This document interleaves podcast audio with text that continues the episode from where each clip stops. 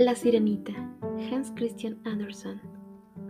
En el fondo del más azul de los océanos había un maravilloso palacio en el cual habitaba el rey del mar, un viejo y sabio tritón que tenía una abundante barba blanca. Vivía en esta espléndida mansión de coral multicolor y de conchas preciosas junto a sus hijas, cinco bellísimas sirenas. La sirenita, la más joven, además de ser la más bella, poseía una voz maravillosa. Cuando cantaba, acompañándose con el arpa, los peces acudían de todas partes para escucharla. Las conchas abrían, mostrando sus perlas, y las medusas, al oírla, dejaban de flotar. La pequeña sirena casi siempre estaba cantando, y cada vez que lo hacía, levantaba la vista buscando la débil luz del sol, que a duras penas se filtraba a través de las aguas profundas. ¡Oh! ¡Cuánto me gustaría salir a la superficie para ver por fin el cielo que todos dicen que es tan bonito, y escuchar la voz de los hombres y oler el perfume de las flores! Todavía eres demasiado joven, respondió la abuela. Dentro de unos años, cuando tengas 15, el rey te dará permiso para subir a la superficie, como a tus hermanas.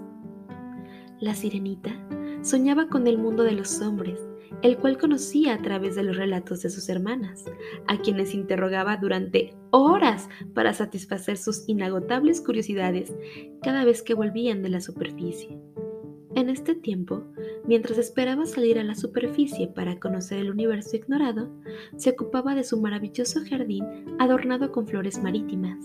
Los caballitos de mar le hacían compañía y los delfines se le acercaban para jugar con ella. Únicamente las estrellas de mar, quisquillosas, no respondían a su llamada. Por fin llegó el cumpleaños tan esperado y durante toda la noche precedente no consiguió dormir. A la mañana siguiente el padre la llamó y al acariciarle sus largos y rubios cabellos, vio esculpido en su hombro una hermosísima flor. Bien, ya puedes salir a respirar el aire y ver el cielo, pero recuerda que el mundo de arriba no es el nuestro. Solo podemos admirarlo. Somos hijos del mar y no tenemos alma como los hombres. Sé prudente y no te acerques a ellos solo te traerán desgracias. Apenas su padre terminó de hablar, la sirenita le dio un beso y se dirigió hacia la superficie, deslizándose ligera. Se sentía tan veloz que ni siquiera los peces conseguían alcanzarla. De repente, emergió del agua. ¡Qué fascinante! Veía por primera vez el cielo azul y las primeras estrellas centellantes al anochecer. El sol, que ya se había puesto en el horizonte, había dejado sobre las olas un reflejo dorado que se diluía lentamente. Las gaviotas revoloteaban por encima de la sirenita y dejaban oír sus alegres graznidos de bienvenida. ¡Qué hermoso es todo! exclamó feliz, dando palmadas. Pero su asombro y admiración aumentaron todavía. Una nave se acercaba despacio al escollo donde estaba la sirenita. Los marineros echaron el ancla y la nave, así amarrada, se balanceó sobre la superficie del mar en calma. La sirenita escuchaba sus voces y comentarios. ¿Cómo me gustaría hablar con ellos? pensó. Pero al decirlo, miró su larga cola cimbreante, que tenía en lugar de piernas, y se sintió acongojada. Jamás seré como ellos. A bordo, parecía que todos estuviesen poseídos por una extraña animación, y al cabo de poco la noche se llenó de vítores. ¡Viva nuestro capitán! ¡Vivan sus 20 años! La pequeña sirena, atónita y extasiada, había descubierto, mientras tanto, al joven al que iban dirigido todo aquel alborozo. Alto, moreno, de porte real, sonreía feliz. La sirenita no podía dejar de mirarlo y una extraña sensación de alegría y sufrimiento al mismo tiempo que nunca había sentido con anterioridad le oprimió el corazón. La fiesta seguía a bordo, pero el mar se escarpaba cada vez más. La sirenita se dio cuenta enseguida del peligro que corrían aquellos hombres. Un viento helado y repentino agitó las olas. El cielo entintado de negro se desgarró, con relámpagos amenazantes, y una terrible borrasca sorprendió a la nave desprevenida. ¡Cuidado! ¡El mar! En vano la sirenita gritó y gritó.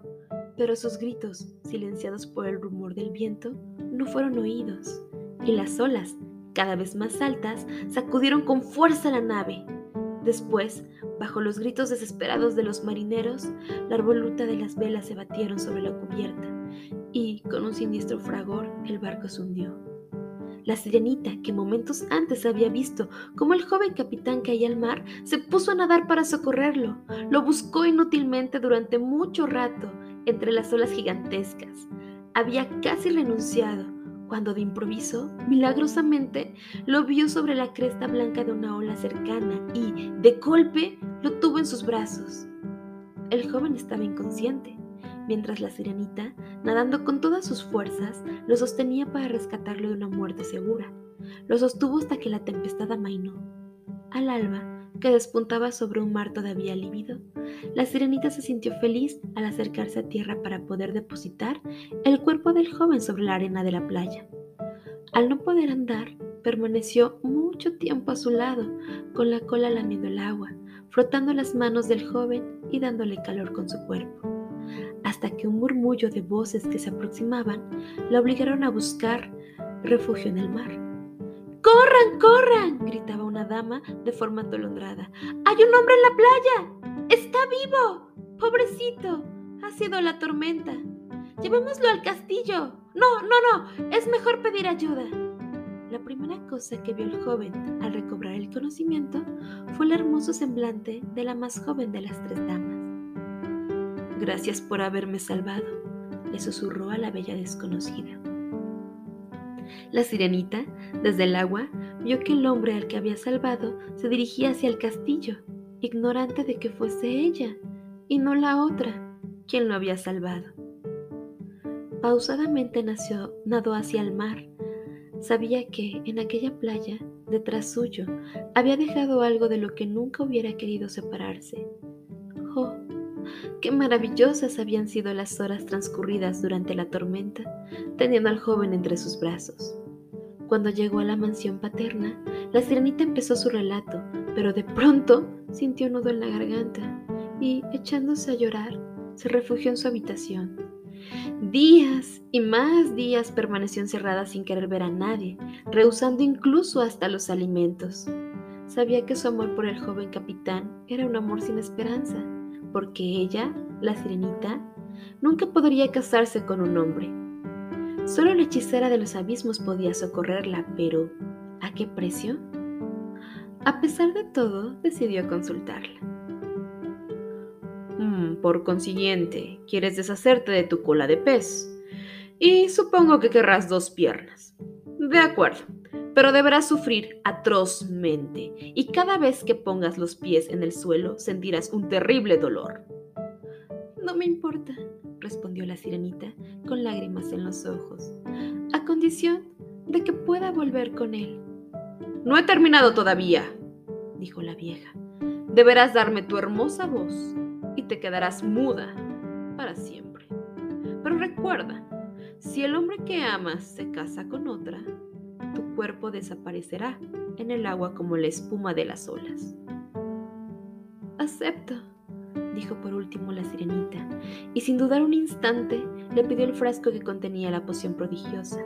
Se dirigió a la playa y en las proximidades de su mansión emergió a la superficie. Se arrastró a duras penas por la orilla y se bebió la pócima de la hechicera. Inmediatamente, un fuerte dolor le hizo perder el conocimiento y cuando volvió en sí, vio a su lado, como entre brumas, aquel semblante tan querido sonriéndole. El príncipe allí la encontró y recordando que también él fue un náufrago, cubrió tiernamente con su capa aquel cuerpo que el mar había traído. No temas, le dijo de repente. Estás a salvo. ¿De dónde vienes?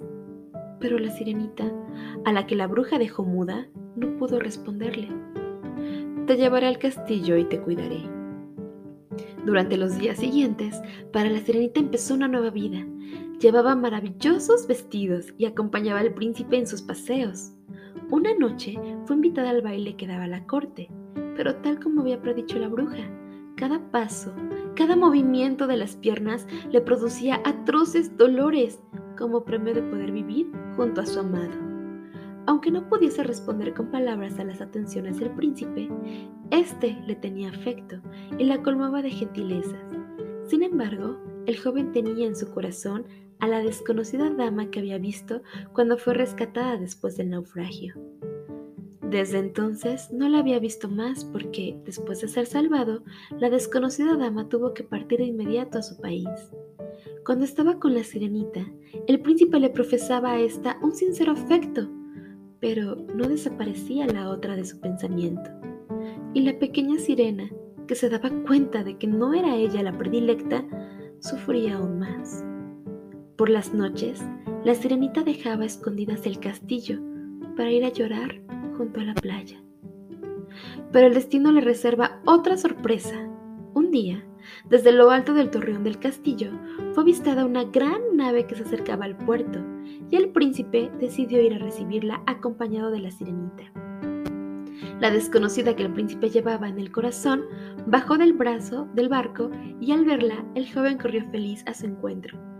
La sirenita, petrificada, sintió un agudo dolor en el corazón en aquel momento supo que perdería a su príncipe para siempre. La desconocida dama fue pedida en matrimonio por el príncipe enamorado, y la dama lo aceptó con agrado, puesto que ella también estaba enamorada. Al cabo de unos días de celebrarse la boda, los esposos fueron invitados a hacer un viaje por mar en la gran nave que estaba amarrada todavía en el puerto. La sirenita también subió a bordo con ellos, y el viaje dio comienzo. Al caer la noche, la sirenita angustiada por haber perdido para siempre a su amado, subió a cubierta, recordando la profecía de la hechicera. Estaba dispuesta a sacrificar su vida y a desaparecer en el mar. Procedente del mar, escuchó la llamada de sus hermanas. Sirenita, Sirenita, somos nosotras, tus hermanas. Mira, ¿ves este puñal? Es un puñal mágico que hemos obtenido de la bruja a cambio de nuestros cabellos. Tómalo y antes de que amanezca, mata al príncipe.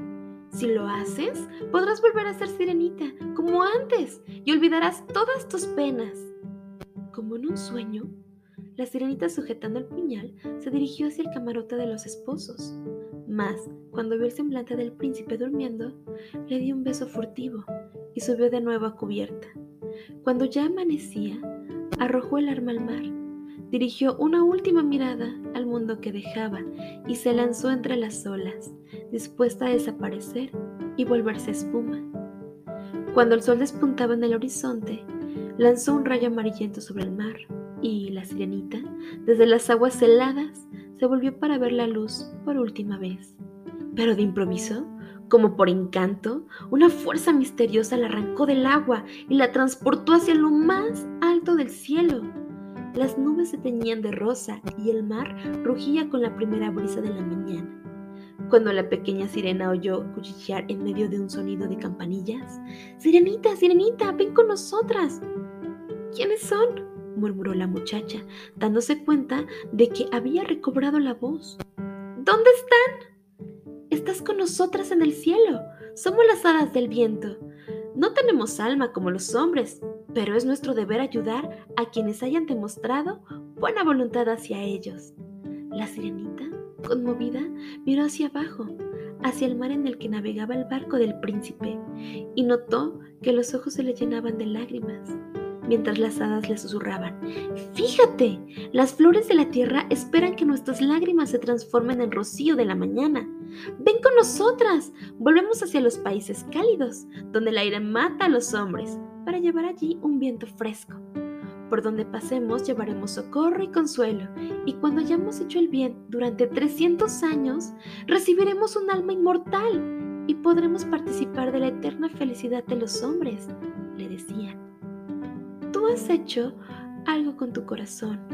Tu corazón los mismos esfuerzos que nosotras han sufrido y salido victoriosa de tus pruebas y te han elevado hasta el mundo de los espíritus del aire, donde no depende más que de ti conquistar un alma inmortal por tus buenas acciones, le dijeron. Y la sirenita, levantando los brazos al cielo, lloró por primera vez. Oyéndose de nuevo en el buque los cantos de alegría, vio al príncipe y a su linda esposa mirar con melancolía la espuma juguetona de las olas. La sirenita, en estado invisible, abrazó a la esposa del príncipe, Envió una sonrisa al esposo y enseguida subió con las demás hijas del viento, envuelta en una nube de color de rosa que se elevó hasta el cielo.